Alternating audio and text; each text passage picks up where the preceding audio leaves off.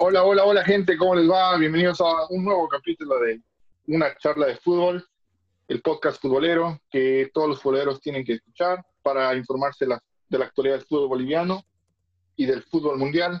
Hoy les tenemos otra, otro review de una liga, esta vez la liga, la Serie A, que culminó ayer con el título de la Juventus, título número 36. Vamos a estar analizando, así como lo hicimos con la liga y un poco la Premier, el- equipo por equipo y viendo los puntos altos, los puntos bajos, por qué la Juve ganó y, y qué tanto la van a eh, la van a obligar a la Juve a mejorar el próximo año, si hay realmente algún contendiente para el título, o si simplemente la Juve va a seguir ganando por los próximos 10 años, otros, otros 10 títulos más. Le damos la bienvenida a la mesa. ¿Cómo te va, Saúl? Todo bien, Adrián, todo bien. Eh, yo como un hincha ávido de la Juventus, eh, expectante por el episodio de hoy. Claro, no. Hablar de tu equipo es lindo. Así que vamos a estar escuchando el análisis que tiene para nosotros Saúl. Pero también tengo que dar la bienvenida a Gabriel. ¿Cómo estás, Gabriel? ¿cómo estás, Saúl? ¿Cómo estás? Aquí en casa, todo tranquilo, ya de vuelta a la normalidad. Eh, si se podría decir, las clases online y las ganas de ver el fútbol. Se viene la Champions, ¿ah? Mi Arsenal será campeón el fin de semana, estoy feliz, estoy contento. Se viene la, se viene la Champions. Se Vamos a, la tocar, Champions. vamos a tocar eso en, en el capítulo siguiente. Vamos a hacer un análisis más a fondo de cada equipo y de cada enfrentamiento. Pero hoy toca Serie A, hoy toca Juve. Y sin más preámbulo de micrófono a Saúl, que nos va a contar eh, cómo fue la temporada de la Juventus con Cristiano eh, goleador de equipo, pero no goleador en, en la Serie A. Bueno, Adri, la verdad, a ver, noveno título consecutivo, eh, marca una década, ¿no? De la Juventus ya encima de la Serie A, descontando por el título de Allegri del 2011 con el Milan. Esta es posiblemente, a ver, bueno, 83 puntos, es eh, la mayor, eh, eh, pero es creo que la peor temporada de las nueve títulos que ha hecho la Juventus. Me debe hacer entre razones. Uno, bueno, venimos de un cambio de técnico, ¿no? Pasamos de un pragmático Allegri al Sarri Ball, a Mauricio Sarri, ¿no? Un- posiblemente uno de los técnicos eh, que más mueve la pelota con- y con mayor flujo del juego, se supone, eh, italiano, que siempre ha sido muy conocido por el fútbol táctico, por el fútbol eh, defensivo, nunca ha sido el más atractivo y nunca lo va a ser, porque es- esa es la sangre italiana, esa es el, ese es el juego italiano, ese es el fútbol como lo entienden los italianos pero que viene de una temporada para mí preocupante, y creo que debe ser para todo cualquier hincha de la Juventus preocupante, ¿no? Eh, termina un punto, el Inter, más allá de que nunca estuvo, creo que en disputa el título, eh, por lo menos después de los tres primeros partidos de la pandemia, termina con la mayor cantidad de goles recibidos eh, de, en estos nueve años. Si me tengo que remontar a una mayor cantidad de goles recibidos en Serie A, tenemos que ir a la temporada del 2007 con Luigi Del Neri, la primera después de la Serie B, y termina con un pobre juego, un pobre, pobre juego de Sarri. Eh, bueno, el cambio, la Juventus, como lo digo, eh, creo que ya es, eh, un, lo tomamos por dado, el título eh, de la serie, por el simple hecho de que esta década ha sido un dominio absoluto de nosotros, eh, por una muy buena planificación deportiva, porque hemos tenido a los mejores técnicos italianos en nuestro, eh, como en nuestro equipo, ¿no? Eh, Conte, Allegri han pasado por nosotros, hemos tenido a los mejores jugadores, una, de, una década también de decadencia del Inter, del Milan, que a priori fueron posiblemente los dos mejores equipos italianos de- desde los finales de los 90 hasta el 2010, ¿no? Con el título de Mourinho, posiblemente con el punto más alto del Inter. Eh, récord de títulos consecutivos, récord de puntos, todo, eh, eh, una temporada invicta con Conte, lo hemos hecho todo en Italia. Obviamente ya viene, pero siendo la obsesión y el problema eh, que tiene la Juve o su vía crucis, la Champions League, ¿no? Y creo que más allá de la Juventus es en general el fútbol italiano. Obviamente yo digo la Juventus porque creo que es el único equipo italiano que en estos 10 años por lo menos aproximado a estar cerca de ganar una de las Copas de Europa, ¿no? Dos finales eh, entre el- la del 2015 y la del 2017. Eh, el cambio con Allegri viene eso, ¿no? Un cuarto de final perdido con, con el Ajax la anterior temporada, un ciclo terminado. Yo personalmente creo que sí fue la decisión correcta sacar a Allegri, más allá de que ganó casi todo, a diferencia de Conte, que Conte ganó tres ligas consecutivas, pero nunca ganó una Copa Italia. Eh, Sarri ganó 11 de 14 títulos que podía ganar a nivel doméstico y obviamente impuso un estilo de juego, ¿no? En la Juve, bueno, continuista, por así querer, por querer así decirlo, ¿no? De Conte, eh, con un estilo defensivo, con la mejor defensa de Europa, por lo menos hasta el 2018 la mejor defensa de Europa, y un equipo que era letal cuando te agarraba la pelota y te hacía el gol, era muy imposible encontrar espacios, ¿no? Si quieres, eh, me puedo remontar al, Cholo, al Atlético del Cholo Simone como otro ejemplo en el mundo europeo. Y se viene el cambio con Sarri por el mismo Sarri Ball, ¿no? Eh, Sarri, recordemos, eh, con el Napoli eh, hizo 93 puntos y aún así no pudo ganar la liga el 2017-2018. Como lo venía diciendo, es posiblemente uno de los técnicos mejor valorados a nivel de juego, de creación de juego y de movimiento de pelota em, en Italia. Creo que eh, otros técnicos como el Atalanta ahora de Gasperini o la Lazio de Inzaghi que tienen un flujo mayor de pelota eh, pueden ser consecuencia del juego que ha impuesto Sarri en la, en la Serie A, ¿no? Fue una temporada la Juventus, eh, fue una temporada del Chelsea, perdón, ganó la Europa League y volvió a Italia, obviamente al más grande de Italia, pero ha sido una temporada muy pobre. Como ya lo venía diciendo en números, terminamos a un punto, el Inter termina a un punto, más allá de que el título estaba cerrado hace dos fechas, eh, terminamos con la menor diferencia, menor diferencia de goles, más 33 de estas nueve temporadas. Terminamos con 43 goles encajados, que es para mí creo que el número más preocupante, porque el Inter y la Lazio recibieron menos goles que nosotros. Tampoco fuimos el equipo que más marca, porque esa fue el Atalanta, que fue el tercero en Europa en marcar más goles, solo detrás del Bayern de Múnich y del City y creo que más y, a nivel estadístico ahí están los números y a nivel de juego ha sido una temporada muy pobre, ¿no? Creo que el cambio que la directiva buscaba y que, bueno, los mismos hinchas eh, buscábamos era una Juventus más atractiva en proposición de juego, en proposición, porque en Europa eh, creo que por lo menos se puede decir que ese estilo pragmático de Conte y de Allegri no nos dio lo que estábamos buscando, ¿no? Hace ya casi cinco o seis años, que es una Champions League. No nos dio resultados ese juego pragmático, ese juego defensivo, ese juego eh, agresivo, metiendo el gol y esperando atrás, que era un, y, y se buscó ese, ese fútbol más atractivo, esa fluidez de juego, esa mayor creación de chances con Sarri, pero me parece que la lluvia ha sido muy pobre. Y creo que eh, también eh, me parece muy preocupante que el mismo equipo, hay, otros, hay otras razones a las que voy a entrar ahora, pero que el hecho de que habramos perdido 21 puntos cuando teníamos el partido 1 a 0, es muy preocupante, creo que para cualquier equipo grande. Si tú, la Juventus ha perdido 21 puntos de partidos que venía ganando, eh, totalmente preocupante, ¿no? Números muy, muy pobres. Y obviamente queda la Champions League, ¿no? Perdimos la final de la Copa Italia con el Napoli también. Y, y yo creo, y te lo digo, no deberíamos, no merecíamos llegar a esa, esa final porque el Milan tuvo un palo en la semifinal que, que casi lanzó una televisión eh, por mi terraza y obviamente la Supercopa la Lazio no, las ganó y con absoluta claridad en diciembre. Entonces creo que a nivel doméstico se gana la, eh, se gana la liga, pero se gana otra vez por inercia. Yo creo que incluso esta fue eh, la mejor opción para que un Atalanta, para que una Lazio, para que un Inter ganen la liga, pero también ellos vienen siendo equipos inconsistentes, ¿no? Por lo menos en partidos muy marcados nosotros le pudimos ganar al Inter y de vuelta, le ganamos y le empatamos al Atalanta pero nos hemos dejado demasiados puntos con equipos que una Juventus no se dejar. No le ganamos al Sassuolo en toda la temporada.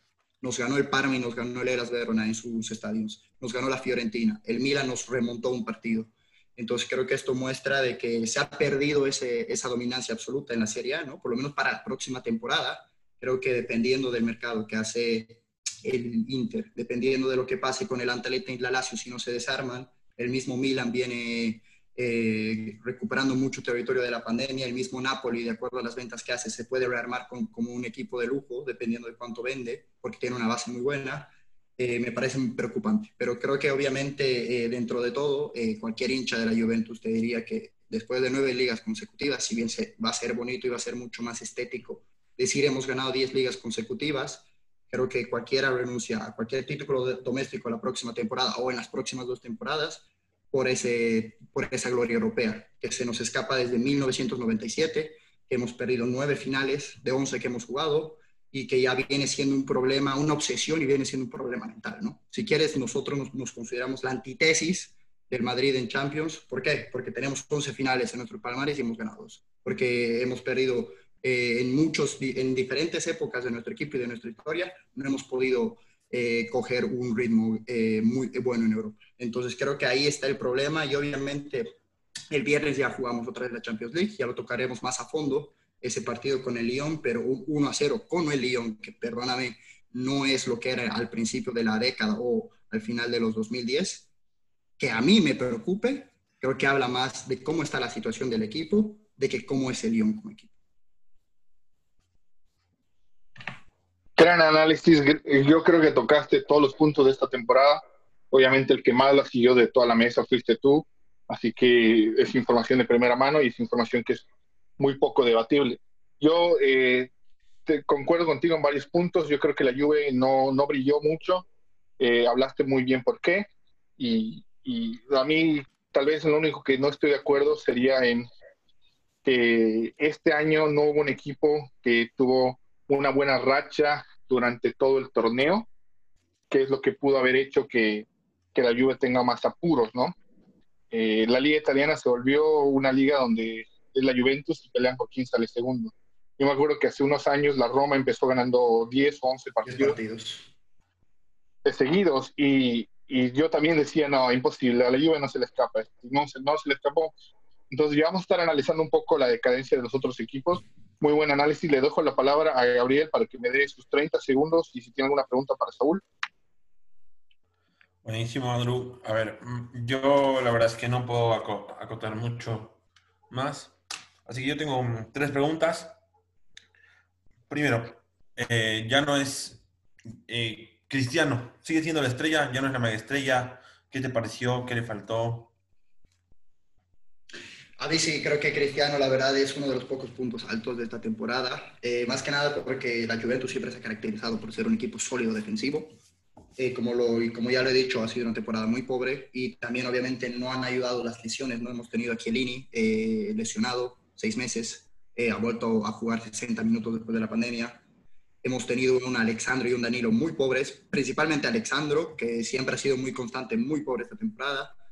Eh, Ronaldo, a ver, 33, 31 eh, goles en la Serie en 36 partidos, más allá de que sean 12 de penal y sea un récord eso de la Serie me parece que nos ha salvado demasiados, nos ha salvado muchos partidos. Él y Bala. esta Juventus ha dependido de las individualidades me parece una superestrella por el simple hecho de que esa mentalidad ganadora y que con 35 años, más allá de que metas 12 penales o no metas 12 penales, habrás hecho casi 18, 17 goles en jugadas abiertas o en, jugadas, eh, o en juego fluido, me parece que no es discutible. ¿no? Eh, a nivel de números, obviamente no está ni cerca de lo que tenía en Madrid, pero recordemos que el Madrid jugaba para Ronaldo. era un equipo que se amoldeaba a lo que él, eh, a lo que él quería y como él jugaba. Y esta Juventus, esta isla de Allegri, es un equipo, ha tenido que entrar a una dinámica mucho más defensiva. Yo siempre lo digo, la Serie es posiblemente la liga más difícil para que cualquier delantero juegue, por, el, por ese tema de que es, muy defensiva, es muy táctica y no tienes tantos espacios como a lo mejor lo encuentras en la Premier o lo, encuentras en la Liga Española. Así que sí, sigue siendo la superestrella. Obviamente el equipo no juega para él, pero creo que se ha adaptado a lo que tiene ahora. Buenísimo. La segunda pregunta que te tengo es, nos venías hablando de que eh, de, bajones y, de que esta podría haber sido la que podría la, que podrían haber perdido más o menos la serie que podrían haber perdido ¿qué te falta como equipo?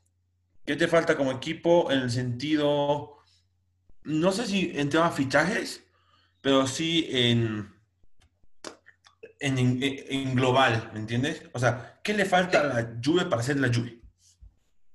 Ah, bueno, a ver, eh, si hablamos a nivel de identidad, esta temporada obviamente le falta esa solidez defensiva. Le falta porque, más allá de que se ha hecho un muy buen fichaje, en mi opinión, tanto a presente y a futuro como de Lift, ha, sido muy poco convincente la pareja de centrales, ¿no? Eh, de Licht obviamente igual viene acostumbrándose, jugaba en, en, Holanda, nunca iba a ser fácil la primera temporada, pero creo que lo ha hecho bien para una primera temporada. El problema que ha tenido es que ha tenido que jugar por la izquierda, algo que en su, nunca había hecho en sus pocos años de carrera. Eso, y Bonucci es el eterno eh, central derecho que nosotros hemos tenido. Entonces, ninguno de los dos ha podido realmente acomodarse a jugar en la posición que es naturalmente y hasta que se consiga un reemplazo, hasta que se retire de Chiellini, ¿no? Un jugador, un lateral por izquierda.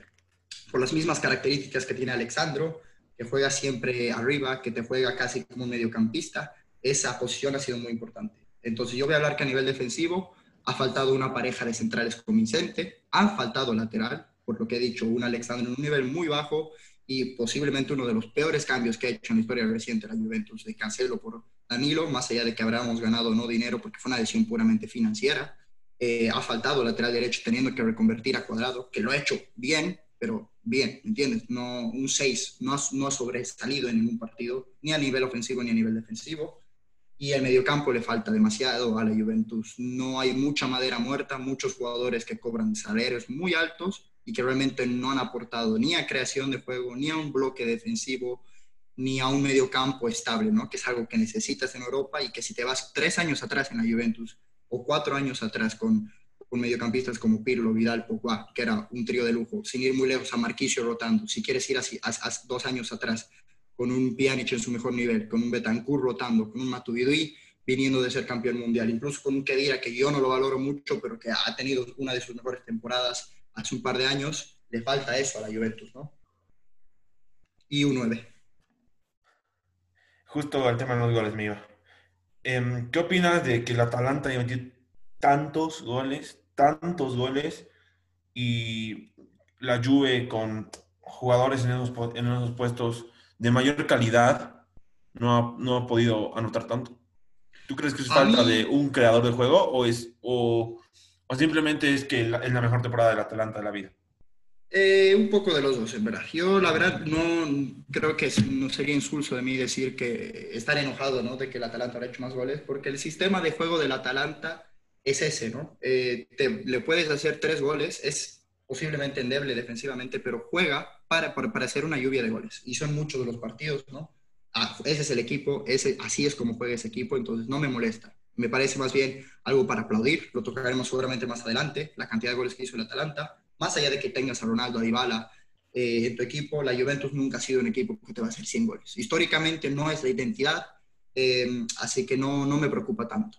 Lo que sí me preocupa ha sido que muchas chances se habrán fallado, que creo que es un tema aparte, pero que ya lo, puedo tocar aquí, que no ha habido eh, esa, eh, que se han dependido, los goles que se ha hecho ha sido de muchas individualidades y de muy poco trabajo de equipo. Entonces sí, falta una generación de juego para tener oportunidades más claras, ¿no? Porque no puedes estar dependiendo de que te salven las papas calientes, como dicen los argentinos, eh, individualidades como Dybala, como Ronaldo, como el mismo Douglas Costa en momentos pautados. Pero no, eh, me parece que falta goles, pero no, no lo comparo con Atalanta porque sinceramente son dos equipos diferentes y dos identidades diferentes. Buenísimo, Buenísimo. todo respondido. 10.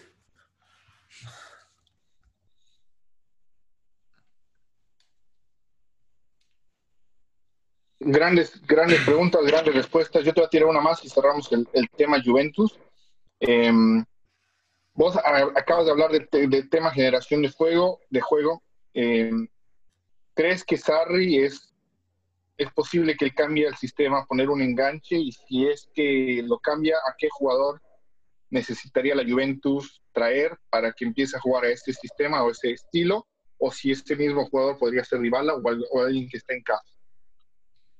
No, la verdad, por lo que he visto de Sarri, no solo esta temporada, sino en sus temporadas pasadas, tanto con el Chelsea como con el Napoli, juega con un registra, como le dicen los italianos, ¿no? un 5 que toca mucho la pelota. Eh, Jorginho, eh, tanto en el Napoli y en el Chelsea, lo ha tratado de hacer con Pjanic esta temporada, si bien obviamente no salió bien la jugada. No creo que el enganche sea la respuesta, ni a lo que le falta en el mediocampo, al estilo de Sarri, a, a Sarri como técnico, ni a lo que le falta a la Juventus como equipo más allá del DT. Yo creo que lo que le falta es primero que la directiva decida si Sarri no se queda, porque está muy en duda el puesto, eh, los medios italianos principalmente, eh, Tutto Sport y Corriere dello Sport, que son eh, el Marca o el Mirror Football o el Sun de Italia, ah, dejan en claro que la directiva no está a gusto. Entonces, creo que dependerá de que si Sarri se queda, ya se han hecho algunos fichajes, ¿no? como Arthur, un volante mixto que te genera más, que te trae mucha creación. Eh, si Sarri se queda, habrá que ir por otro futbolista de ese de esa tonalidad, ¿no? Un 5 complemente a Arthur y complemente a Rabiot, ¿no? te digo por los nombres que tengo ahora en la escuadra. O si, si hay un cambio de técnico, qué jugadores y, qué mediocampistas le sirve, ¿no? Creo que independientemente de quién esté o no esté, hay dos o tres nombres concretos que se tienen que ir de ese equipo y creo que, bueno, la base está ahí, pero va a depender de eso. Si se esquerra Sadi, ¿no? Que es lo más probable, yo creo también, eh, necesita un mediocampista más. Pero como te digo, creo que es un 5 que salga desde atrás, como lo ha sido Jorginho y que seguramente es la opción más probable. Pero se me viene a nombre Tonali también, que suena mucho para el Inter, pero que se han hecho los primeros sondeos. Buenísimo. Bueno, muchas gracias por la, por las respuestas, por el gran análisis. Eh, si alguno de las personas en casa tiene alguna opinión sobre la Juventus, no duden en contactarnos y, los pondremos en contacto con Saúl para que puedan discutir también y debatir estos temas. Hay varios hinchas de la vieja señora en Bolivia, en el mundo, y son más que bienvenidos para ver si tienen algún eh, análisis diferente o algo, o algo para aportarte de lo que dijo Saúl. Vamos moviéndonos en la tabla y vamos a ver que el Inter eh, salió segundo, como lo decía Saúl. Eh, ese un punto suena mentiroso porque la Juve salió campeón faltando tres fechas. Y, y si bien el Inter estuvo peleando el campeonato por la gran mayoría, fue uno de los equipos que a la pandemia le afectó y, y se desinfló, lo que le mermó de pelear eh, cosas, eh, pelear la, la, Scudetto, ¿no? Más que todo. Obviamente también perdió, no pudo remontar la, la serie contra el, el, Napoli en Copa Italia y se terminó quedando con las manos vacías eh, los equipos, el equipo de Rasuro. Saúl, dame otra vez un poquito de análisis del Inter, dinos qué, qué le faltó para alcanzar a la Juve y, y, si es suficiente lo que tiene o tiene que empezar a traer eh, otro tipo de jugadores para, para, que el próximo año realmente se haga realidad de volver a, a estar el estudio. Gracias, Adrián. Eh, sí, el Inter creo que es su mejor temporada en los últimos cuatro años, por lo menos. Eh, un gran técnico, más allá de que sea es un técnico que es muy especial, es muy caprichoso y es muy demandante de la directiva. Conte me parece que es uno de los mejores técnicos italianos en la actualidad, si no el mejor. Eh, defensivamente muy bueno, la temporada del Inter fue el que menos goles recibió, 36 goles y bueno, que juega eso, ¿no? Eh, se ha adaptado creo que muy bien, porque muchos, incluido yo, tenían dudas de que esa línea de tres sea tan efectiva esta temporada, pero se ha adaptado muy bien y también hay que mencionar que el ataque ha estado muy bueno, ¿no? Algo que a lo mejor siempre se ha criticado a Conte. Eh, Lukaku con 22 goles creo que ha demostrado que vale los 70 millones y que es un jugador ideal para ese esquema y para la Serie A. Lautaro, que va a ser o el próximo emblema del Inter de los próximos 10 años, si bien no con números tan buenos, pero muy importante en lo que le viene a ser la generación de espacios a Lukaku, o va a ser una venta millonaria a Barcelona, ¿no? Que lo está buscando. Eh, yo creo que lo que le falta al Inter eh, son dos cosas, principalmente ya se pusieron las bases de lo que es un equipo de Conte, ¿no? Porque Conte es un técnico que juega muy, jugadores muy específicos, un sistema muy específico, no es un técnico que a lo mejor te cambia de sistema o que es un poco más maleable con la plantilla que tiene. Él juega con los que quiere y a los que no los gusta los vota. Te lo digo de experiencia propia y si no, se lo pueden ir a preguntar a Mauricardi que, que ha terminado traspasado al PSG.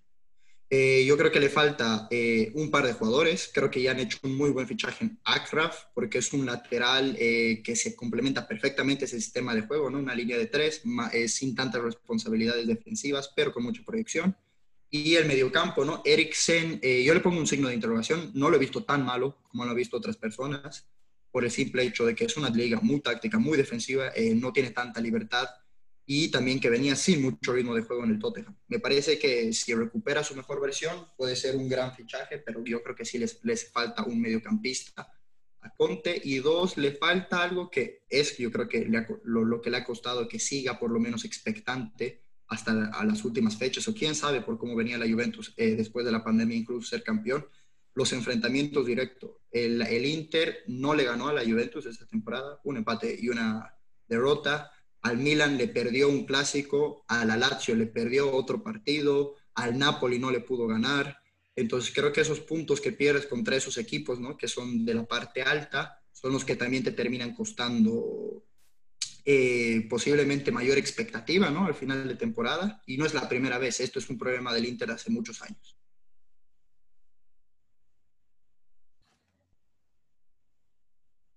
Antes de darle la palabra a Gabriel, eh, yo te, te, digo que no solo es un problema del Inter, sino como lo habíamos dicho un poco antes, era la Roma, es el propio Napoli, y son equipos que, que no sé qué pasa, pero cuando empiezan a presionar a la Juventus, empiezan a fallar en partidos claves, con partidos a veces que no parecen tan difíciles, ¿no? Eh, Entonces, siento que esa ha sido la tendencia de la Serie A este, esta década. Y, si bien no voy a desmerecer a la Juventus y sus, títulos, eh, siento que tampoco ha tenido un contrincante que la haya exigido al máximo. Siempre ha podido, de alguna u otra forma, eh, ganar un partido o dos partidos y alejarse y, no tener ese riesgo de perder el, liderato o perder el título. Eh, Gabriel, un súper breve análisis también del Inter y pasamos a las preguntas si tienes algunas o seguimos moviéndonos. Mm, no, decir que el Inter tiene un equipo de, ensueño. Si hablas de este equipo que tiene Inter hace tres temporadas, hablas de tal vez 400 millones de euros con Lukaku, Alexis, Lautaro, Eriksen. Tienen un muy buen arquero y tiene una línea de centrales muy confiable. Estoy escuchando que el Inter va por Endombele, que sería ese mediocampista que les podría dar el funcionamiento. Y igual que Saúl, creo que Hakimi, al ser un carrilero que en el Dortmund demostró que tiene mucha, muchos dotes ofensivos, el, el, Inter puede ser un contendiente la siguiente temporada. Hay que tener mucho en, en ellos y ver si, si se va Lautaro a quien, compran, pero me parece un, gran equipo. Buenísimo. Sí, yo creo que Lautaro eh, es un gran jugador, lo, comentamos el día que necesitamos al Barça, no es goleador, pero sí se complementa muy bien con Lukaku y, es, es, una de las delanteras más temibles. ¿no? Hoy día también salió la noticia que Alexis Sánchez firma con el Inter, no renueva su contrato, sino se libera el contrato del United y, y firma, y firma un contrato por tres años con, con los de Eh, Saúl, te doy la última palabra en esto y vamos moviéndonos. Sí, eh, último que me olvidé mencionar para destacar el Inter, creo que ese cambio de fichajes y ese, esa buena tónica del mercado ha sido porque Beppe Marrota, ex director ejecutivo de la Juventus a nivel deportivo, está desde la anterior temporada en el Inter. Y creo que ahí también ha habido un buen cambio en su dirección deportiva, ¿no? Por, de pasar a fichar a, por ejemplo, Eriksen, que antes fichabas por lo mismo a Colombiano. Entonces creo que eso también es un punto alto del Inter que le ha venido muy bien. Sí. Eh, bueno, de nuevo, muy buen análisis, Saúl. Vamos a pasar súper rápido al Atalanta. Vamos a estar analizándolo un poco más en su enfrentamiento con el PSG. Pero súper breve, puntos altos, puntos bajos. ¿Qué te pareció esta temporada del Atalanta, Saúl? Yo te digo, si fuera un hincha neutral, si no tendría ningún color, el Atalanta es posiblemente el equipo más es el equipo más divertido para mí de ver de Europa. Es un equipo, es una antítesis de un equipo italiano. Te siempre va a buscar el gol, incluso si le haces tres te puede hacer cinco que si no se lo preguntan al Valencia. Es un equipo que busca mucho, ¿no? Eh, es un equipo que viene en línea ascendente hace 10 años, estaba en Serie B hace 10 años, eh, eh, campeón 2010-2011 de la Serie B y ahora se encuentra por segunda temporada consecutiva en Champions League, en cuartos de final, que ya lo vamos a tocar seguramente en el capítulo de Champions, pero es un equipo que con el presupuesto que maneja, que es la mitad de un Inter, es un tercio de un Milan y es un quinto de la Juventus, ha terminado tercero y, merecidísimo. Incluso te diría que merecería eh, el segundo lugar si no era por el partido que peleó contra el Inter, porque en verdad ahí se decidió ese segundo lugar. Pero es un equipo divertido de ver, que creo que está haciendo una muy buena gestión con el, con el dinero que tiene, con las ventas que hace y con los jugadores que recluta, y un proyecto a largo plazo. La y Asperini está ahí hace cuatro temporadas, ha pasado de terminar dos, dos de, décimo segundo, séptimo, cuarto y ahora tercero. Entonces, un gran equipo y habrá que ver también cómo mantiene a su base de jugadores y si los mantiene o si se van a quienes trae y para ver si realmente es eh, un equipo que no está por un pequeño periodo en, ese, en esos lugares de privilegio o si se asienta como uno de los grandes de Italia. Va a ser interesante, sí, el Atalanta, porque estos este es un, un claro ejemplo de un club que tiene una buena temporada, pero después le cuesta mantenerse, eh, ya sea porque vengan sus mejores jugadores o, la serie de otros factores, ¿no? Es, es, difícil seguir los procesos en estos clubes cuando te ves presionado por los clubes más grandes en, la venta de jugadores. Gaby, eh, tus impresiones del Atalanta. Equipo divertidísimo de ver. Eh, como decía Saúl, partido Valencia con el Atalanta de la Champions. Es un partido totalmente entretenido de ver. Como un hincha neutral, realmente es un equipo vistoso y da gusto ver porque juegan un fútbol totalmente ofensivo, muchas falencias defensivas, muchas falencias defensivas. Recordemos que tienen dos centrales eh, eh, juegan con dos centrales, uno que es Rafael Toloy, que es un brasilero no muy experimentado, y Palomino es un central que se sonaba para Boca, así que podemos más o menos ver el, nivel de sus centrales, sin embargo siguen en Champions League, van contra un Paris Saint Germain y hicieron una muy buena temporada, una muy buena temporada, eh, metieron casi 100 goles, que es increíble para, para, un equipo que maneja tan poco presupuesto, y a diferencia de lo que tú decías, Adru, yo creo que el Atalanta es un equipo que ha sabido mantener las líneas y que cuando tiene que fichar, ha fichado bien. Entonces me parece un muy buen equipo. Sí, sí, este, vamos a analizarlo un poquito más a fondo en su enfrentamiento, como le dijimos, pero eh, un buen puesto para Atlanta, se asegura volver a Champions, que no sea esto una, una cosa de una temporada o una de unas cuantas. Así que muy buen trabajo de los de la Sampdoria, eh, de la zona de Sampdoria. Eh, Lazio, Lazio cuarto, eh, buena temporada también, Ciro Móvil, Capo Cañonieri con 36 goles, 36 goles, sí, Capo Cañonieri, bota de oro de Europa.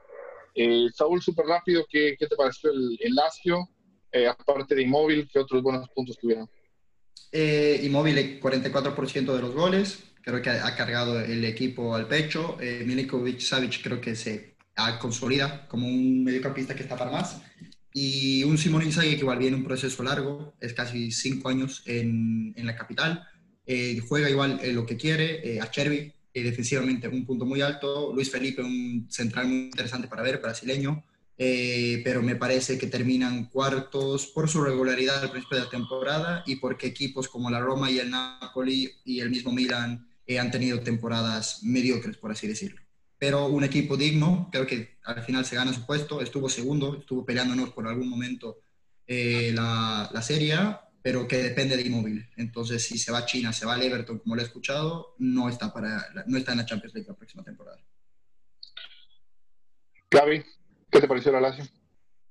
Me parece un equipo que se, se ha pinchado, se ha pinchado muy, muy fuerte, eh, sin embargo con puntos altos, tiene jugadorazos, a mí Luis Alberto me parece un jugadorazo, me parece que tiene toda la calidad necesaria y que los españoles no lo valoran como debería. Em, más allá de eso, inmóvil que se puede decir, o sea, es un goleador de, las ligas europeas, así que imagínate lo bueno que es el tipo. Y sí, no creo que se vaya el Everton eh, inmóvil, aunque Ancelotti lo pidió, me parece un poco descabellado, y para Inmóvil sería dar un paso atrás. El Everton que este, esta temporada ni siquiera peleó el top 8 de la Premier sería un, paso atrás. Pero muy bien la sin embargo me parece que se pinchó y podría haber acabado un poquito más arriba. Correcto, yo creo que Immobile tiene que aprender de su experiencia en, el Borussia Dortmund, bastante mala, y, tal vez quedarse ya sea en la o en los equipos italianos, que, que es una liga que le va bien, ¿no? Eh, de ahí saltamos al rival de la Lazio, a la, AS Roma. Eh, los romanos que, hace unos años daban el, batacazo eliminando al Barça y clasificando a semifinales de Champions. Hoy van a ver, eh, el próxima temporada van a ver la Champions por tele, van a jugar la Europa League. quedaron a 8 de puestos de Champions, así que mucho no hay que para festejar. Un equipo que mantuvo líneas, ¿verdad, Saúl? ¿Qué, qué, qué se puede decir de la Roma? Sí, una temporada decepcionante. Eh, la Roma viene en un proceso complicado porque se tenía, se concretó en realidad un precontrato para la venta del equipo a un fondo americano. Eh, por el tema de la pandemia no se lo ha hecho. Eh, se trajo a un técnico mediocre por la, su experiencia en la Fiorentina como Fonseca y después de tres años consecutivos en Champions ahora está en sextos. baja en Europa League, tiene que ser un fracaso, ¿no? No tuvo suerte, estuvo acompañado de que Saniolo, su mejor jugador y uno de los, las mejores promesas italianas, se lesionó de que Seco no tiene, ya tiene su edad. Smalling, Smalling eh, hizo una muy buena temporada, pero no creo que era eh, un jugador que deberías estar buscando cuando quieres pelear puestos eh, de Champions. Entonces, una temporada para el fracaso, con mucha incertidumbre respecto a qué va a pasar con su equipo. Y obviamente a nadie le gusta que tu máximo rival termine en Champions y tú no. Sí, no, definitivamente. Em, la Roma, que como decías, volvió, a caer, no es una temporada para festejar. Gaby, ¿algunas preguntas, algunas sensaciones de la Roma? Dos jugadores para destacar, como Saúl dijo, Smalling sonó para volver, porque está préstamo en la Roma, y sonó para, para ser el segundo central con Maguire en el, en el United, así que hay que ver, porque es una muy buena temporada para un central que está hace tiempo en el top del fútbol mundial. Y Pellegrini, me pareció que Pellegrini hizo una muy buena temporada y que no se le han reconocido mucho porque la Roma estaba abajo, pero Pellegrini ha hecho una de las mejores temporadas. Eh, se podría decir que es de los mejores de la liga italiana, sin duda.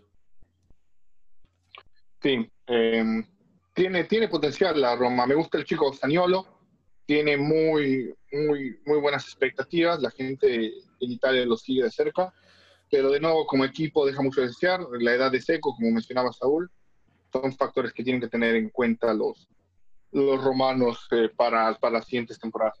Bueno, llegamos al puesto 6, el AC Milán, el gran Milán que tiene siete Champions League, pero que en los últimos años se ha, se ha conformado con jugar Europa League también. Eh, Saúl, ¿qué, ¿qué, te parece el Milán? ¿Está en camino a reconstrucción o sigue en puestos medios y no hay futuro para los, eh, para los de San Siro?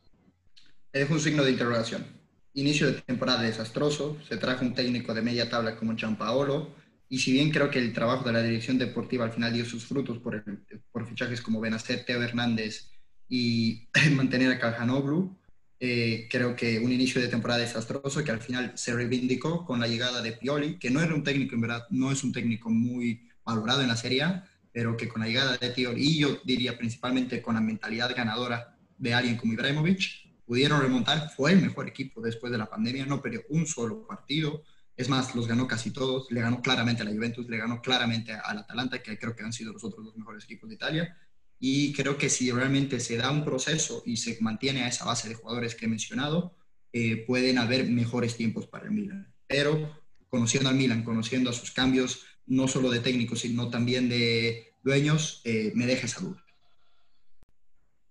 Gran análisis, Saúl, del Milan. Eh, le doy la palabra a Gabriel para ver si tiene algún otro comentario o punto de los, eh, de los rojinegros. Me parece el Milan un equipo interesante. A ver, para la siguiente temporada, Zlatan sigue demostrando que es Zlatan y vamos a ver, vamos a ver cómo le va. Tiene que jugar tres fases previas de Europa League para ver si clasifica la Europa League, que le va a cargar mucho el calendario y más aún ahora que todo se juega tan cortito, ¿no? Más que eso, nada, Saúl siempre concluso. Yo creo que el Milan va a tener que va a tener que trabajar mucho más, no solo poner dinero en, volver a los, a los años de gloria. Eh, pero sí, no nada más, Saúl lo dio en el palo y nos movemos a, al último equipo que vamos a analizar un poco a fondo, que es el Napoli. Séptimo, decepción, un equipo que está acostumbrado a jugar Champions los últimos años. No va a haber competiciones europeas el próximo año. Eh, Saúl, una vez más. Fue Europa League por ganar ah, la, fue Europa League ah, Copa, Italia. Sí, ganó Copa Italia, pero no mucho más, ¿no? Y Saúl, pon, más al tanto. Bueno, una temporada rara para Napoli, la verdad. Votando a Ancelotti trayendo a Gattuso, más allá de que los resultados lo han acompañado. Eh, creo que es un problema, tuvo muchos problemas a nivel vestuario y, nivel eh, principalmente de Laurentiis y su hijo, que están muy involucrados en todo lo que es el manejo del equipo del primer equipo. Se tuvo muchos problemas con pesos pesados, eh, si bien parece que se han podido pelear. Mertens no renovaba hasta, la, hasta antes del parón, se pudo arreglar eso. A Alan lo quieren vender porque casi se agarró a golpes con el hijo de De Laurentiis. Eh, Ancelotti terminó con un vestuario que creo que igual bien en capa caída, ¿no? Eh, muchos jugadores creo que Allejón ha cumplido su ciclo. Mertens, si bien sigue siendo un jugador que rinde muy bien, creo que ya ha pasado sus mejores temporadas. Koulibaly se va. Este, para mí este verano es el, verano en el que Koulibaly se va y se aprovecha ese dinero, o Koulibaly se queda y le sigues pagando tremendo salario. Y un Gattuso que la verdad creo que ya había demostrado en el Milan cierta, eh, ciertos resultados y ciertos eh, juegos que lo acompañaban. Estaba cuarto y me acuerdo que fue hace una temporada que no entiendo cómo perdió ese puesto de Champions, porque finalmente terminó quinto. Tenía creo que como siete puntos a, falta de siete partidos de ventaja sobre el quinto y terminó quinto. Pero creo que esta es su revancha. Creo que ganó una, fue la primera copa que llega a Napoli en esta década. Si no me equivoco, son 12 o 13 años eh, desde que ganó un primer título el Napoli eh, doméstico. Entonces, creo que hay que ver el manejo y el mercado, ¿no? Yo creo que la clave del Napoli fue una decepción de temporada, pero es por donde se podía terminar, por cómo terminó eh, en enero, creo que no ha sido tan malo, especialmente con la consecución de la Copa Italia que le asegura puestos europeos. y creo que mucho del Napoli va a depender eh, del mercado que hagan, principalmente de las ventas que hagan. Si Koulibaly, Alan, Milik, que está creo que es el más cerca de salir, se los vende, van a manejar un dinero que para esta época de pandemia va a ser muy fuerte, muy interesante.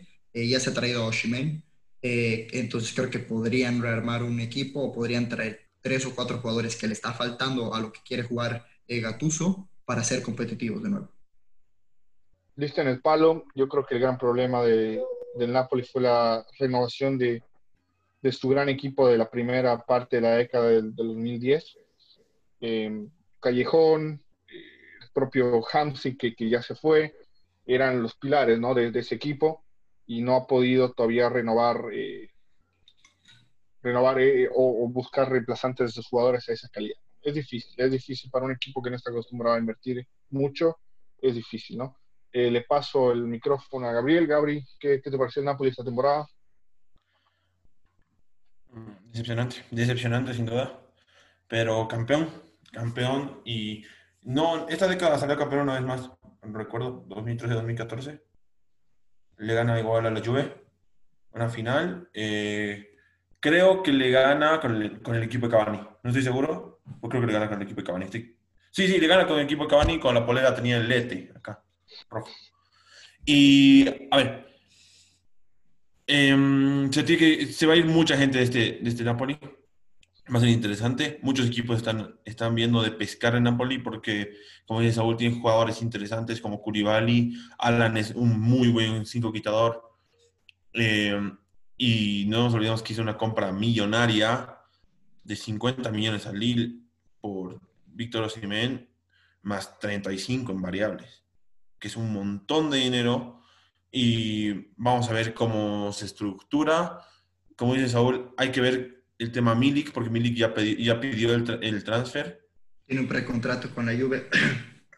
Y eh, hay que ver a dónde, a dónde llega eso. Milik haciendo esto le va a quitar un poquito de dinero al, Napoli, porque obviamente Napoli no va a poder exigir mucho. Sin embargo, hay que ver qué ficha, porque tiene que fichar mucho, mucho y tiene que vender mucho igual. Entonces va a ser un mercado agitado para el Napoli. Una, una renovación total, ¿no? Eh, yo creo que uno de sus fichajes, el más caro hasta que pasó lo de Osimhen, eh, Chucky, Chucky Lozano no, no, no dio la talla, creo que no se lleva muy bien con Gattuso, entonces eso también le quitó las posibilidades de brillar más, ¿no? A un jugador que tiene calidad y que se lo vio realmente en el PSV y en la propia selección mexicana, que, que no, no, le falta para estar en algún club grande de Europa, pero lamentablemente en el Napoli no se siente como. Bueno, em, del sexto nos pasamos al 20, Avo, eh, y es para hablar de un boliviano, es para hablar de alguien del que estar orgullosos, Jaume Cuellar, que hizo su debut eh, hace una semana y ayer en el partido final del SPAL en la Serie A jugó de titular, jugó 61 minutos. Saúl nos va a comentar más de su actuación, cómo lo vio a Jaume y, qué podemos esperar de este chico. Más que nada, como tú lo has dicho, ¿no? Creo que es algo de sentirnos orgullosos. Eh, desde, por lo menos en las tres primeras ligas europeas, estamos hablando Inglaterra, España e Italia.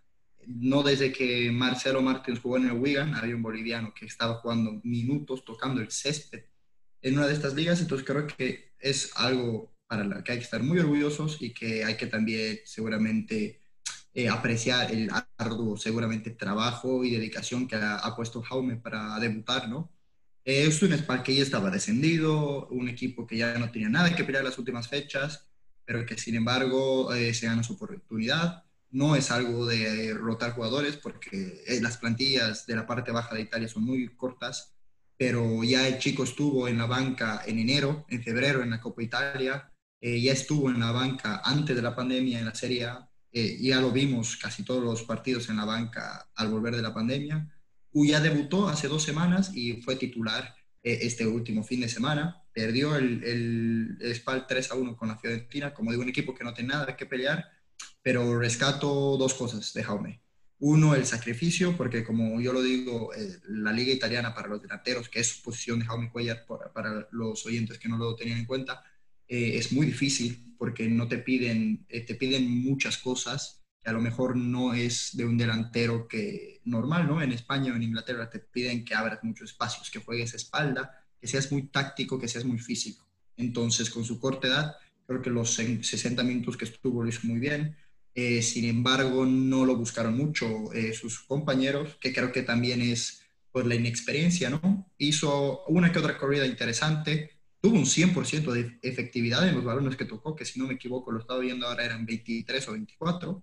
Eh, no falló un pase, más allá de que ninguno fue para penetrar una línea o algo, pero creo que jugó bien para lo que se le pedía y para los minutos que le dieron. Entonces, como lo digo, orgulloso y yo quiero ver eh, si se queda en el SPAL para volver a pelear el ascenso o si Dios mediante algún equipo lo busca en primera. Sí, Gaby, ¿qué te pareció el debut de Cuellar? Lo vi, no me impresionó. Eh, como dice Saúl, la liga italiana es la liga más difícil para que te impresione un delantero. Es un fútbol totalmente dedicado al medio campo y a los, a los carriles. Entonces, un delantero más que en una Premier o en una liga española donde el delantero realmente es decisivo. No digo que en la liga italiana no, sino que en la liga italiana es más difícil. Tiene que hacer una función más de pivot y más de apertura mm, de, espacios con movimientos lineales. Entonces, me pareció bien, me pareció que el, eh, el chico tiene potencial, se lo vio bien en los 60 minutos que jugó. Y no más, espero que se quede en Spal y busque la vuelta a primera o, o que busque un equipo allá en, en, Europa, pero que no vuelva acá, que no lo llame Marcelo, que no le digan venía a buscar venir a jugar con Jaquín acá. Porque se nadie, nos complica, ¿no? Se nos complica Marcelo, ni Ronald, ni Grover, nadie, por favor, que nadie lo llame, que, espero que su representante no sepa hablar español o algo, por favor. Y eso, eso sería lo que yo opino. Y me dejan un espacio chiquitito, le quiero dar un palito a Balotelli, que llegó al Brescia y se fue a la B. Qué, qué bien, viejo, por vende humo le pasa eso. Listo, seguimos. Tranquilo con Balotelli, tranquilo, está peleando otras causas más importantes. Eh, sí, como los chicos lo decían, eh, un, buen debut, un buen debut de, de Jaume es, es, como, es complicado sobresalir, pero mucho más cuando eres joven y estás tratando de, de asentarte en una serie A. Eh, lo que hablábamos detrás del aire con, con Saúl especialmente es que yo siendo Jaume trato de ya sea ganar minutos en el SPAL, en la Serie B, o buscar otro equipo, sea Serie B o Serie A, en el que pueda seguir creciendo. Volver a Bolivia no debería ser una opción. Eh, su futuro está en Europa. Si estuvo, si estuvo jugando de titular en la, en la Serie A es porque tiene calidad, no cualquiera lo hace. No, no es como el fútbol sudamericano donde los ahijados o los sobrinos juegan. Eh, hay que tener personalidad, hay que tener talento y, y, y a veces un poquito de suerte. Le deseamos desde aquí, desde, desde, desde Bolivia, desde, desde, Estados Unidos, desde propia España, le deseamos a Jaumel la mejor de las suertes. Eh, vamos a estar siguiendo su, su, carrera, esperemos que con muchos más éxitos. Y esto no tiene que quedar aquí. Mi, mi moraleja es que eh, esto tiene que ser el futuro y abrir la puerta para que varios chicos bolivianos se animen a, a ir a Europa y, y, a tratar de ser parte de clubes en, en la, la Liga del Viejo Continente. El fútbol sudamericano está en bajada, no, no encuentro una liga en la que te pueda decir eh, tenemos que ir y, enfocarnos y llevar a nuestros jugadores. Entonces, eh, apuntar a Europa o apuntar hasta la propia MLS debería ser un objetivo real para nuestros jóvenes. Eh, dejamos, sí, dame, Gaby, impresiones de eso. Una cosa chiquitita al respecto es que Jaume igual tiene el, el pasaporte español. Entonces hay que ver porque se dijo que eh, podía, eh, que lo estaban buscando para las, para las subs inferiores de España y puede ser que, que no juegue para Bolivia y que juegue para España y ahí, ¿no? Porque no hay muchos jugadores con 19 años que han debutado en primera de ningún país. Y sí, pero yo creo que yo creo que ahí tal vez eh, Jaume va, va, va a tener que analizar un poco la, la situación y darse cuenta que si no tiene una carrera brillante en Europa, jugando en clubes de primera y siendo goleador o, o, figura importante, la va a tener difícil siendo convocado a las selecciones mayores. En Bolivia. España, no, España no tiene nueve. Sí, pero a ver, estamos hablando de alguien que ha jugado 60 minutos en Serie Claro, estamos, está, está, está, lo estamos quemando muy rápido. Y yo lo que te digo es que en España van a aparecer chicos con 20, 21 años, 22 años que van a estar peleando el puesto los, los próximos 10 años y Jaume, a lo Marcelo Martín, va a tener que decidir si realmente eh, quiere representar a la selección española o boliviana. Esa es una decisión que la tiene que tomar él, pero obviamente desde aquí le, recomendamos que, lo piense dos veces si quiere jugar en, selección. Obviamente su carrera en Europa tiene que, tiene que, tiene que surgir. Eh, para cerrar el capítulo de Serie A, quiero eh, darle la pregunta a Saúl de quién es el equipo que más competitividad le puede dar o lo puede se puede, ser candidato a ganar el título realmente el próximo año. Vamos a sacar de lado la Juventus y dime quién crees que es el equipo que está más cerca. Eh, sin lugar a duda para mí el Inter. Eh, más allá, bueno, preocupante, yo creo que si fuera hincha del Inter, han habido, como le he dicho, Conte es, alguien muy malcriado y que exige muchas cosas la directiva. Se habla de que incluso podría ser destituido porque se lanzó declaraciones muy fuertes el último partido, pero yo creo que ya con un esquema en base a su estilo de juego, con un fichaje como el de Akraf y con un técnico que Conte, la verdad, a nivel doméstico por lo menos, es ganador. Ha ganado tres ligas en Italia, ha ganado una liga en Inglaterra. Eh, yo creo que es el Inter. Por además también porque nivel económico creo que es el que está más cerca de la Juventus, el que tal vez ahora es el más atractivo en la Serie. Si bien la liga ha estado revalorizándose y cada vez hay mejores jugadores, tampoco es, una es un destino top como a lo mejor los primeros cinco de Inglaterra o el Barça Atlético y Real en España. Entonces yo creo que el Inter es el candidato por todos estos puntos. Gaby, tu candidato para el próximo año. Aparte de la Obviamente la Juventus está tres, tres pisos más arriba, pero el Inter. El Inter sin duda hay que ver lo que ficha. Suenan muchos jugadores. Yo quisiera ver jugar a, a Eriksen de enganche con Alexis por un lado me parece que eso podría ser una revolución de fútbol porque Eriksen con las ideas que tiene y Alexis con los espacios que sabe manejar y la utilidad que tiene, em, pues puede ser interesante. Tiene una defensa ya muy sólida. Ha fichado a Hakimi que va a abrir muchos espacios por el otro lado. Va por Sandro Tonali, que seguramente va a firmar con el Inter. Y... Pero que no. Y si llega en Don Belé más por, eh, por, la ficha de Skriniar, que es lo que se maneja en Tottenham, es un equipazo, un equipazo, o sea, es un señor equipo. Y como dice Saúl, es, interesante y tiene mucho dinero, mucho dinero y tiene un técnico capaz de sacar campeón a cualquier equipo. Le falta un lateral izquierdo, en mi opinión. Eh, de todos los que no me Emerson. Emerson va a llegar de Chelsea. Emerson, no, pues no, no quiero decir un nombre, pero un lateral izquierdo, porque no puedes, creo que, no, para mí, si bien puede ser, no creo que Ashley Young debería estar eh, siendo titular en un, en un, equipo que aspira a ganar una liga, ahora en el 2020. Mm, sí, sí, sí. Yo creo que sí, Emerson no es mucho upgrade de Ashley Young, pero la podemos, la podemos ir comentando. Eh, mi candidato puede ser el Inter también, no, no me desvío mucho de ustedes, es el equipo más eh, listo para preparar eh, una, una, un ataque a la Juventus el próximo año y ver si, si, le alcanza con esto o si estamos festejando el décimo título consecutivo a la Juve de aquí a un año. De nuestra parte ha sido todo, muchachos. Eh, muchas gracias por escuchar el capítulo hoy. Espero que les haya gustado. Como siempre, redes sociales, síganos, coméntenos, compártanos con sus familiares, con sus amigos, si les gusta, si no les gusta escríbanos, déjenos saber sus impresiones. Hemos estado poniendo algunas eh, encuestas, algunas preguntas en nuestro Instagram especialmente, en nuestra página de Facebook también. Eh, queremos saber su opinión y, siempre la tenemos bastante en cuenta cuando, cuando hablamos de nuestros capítulos. Eh, vamos a estar encontrándonos esta semana. tenemos la previa de la Champions, que, que, todo el mundo está esperando. Es mes de Champions, es mes de mini mundial. Y, y bueno, vamos a ver vamos a hacer un full análisis de, cómo están las llaves y quiénes son nuestros candidatos. Muchas gracias por todo, que tengan un buen día y nos estamos viendo pronto. Muchas gracias.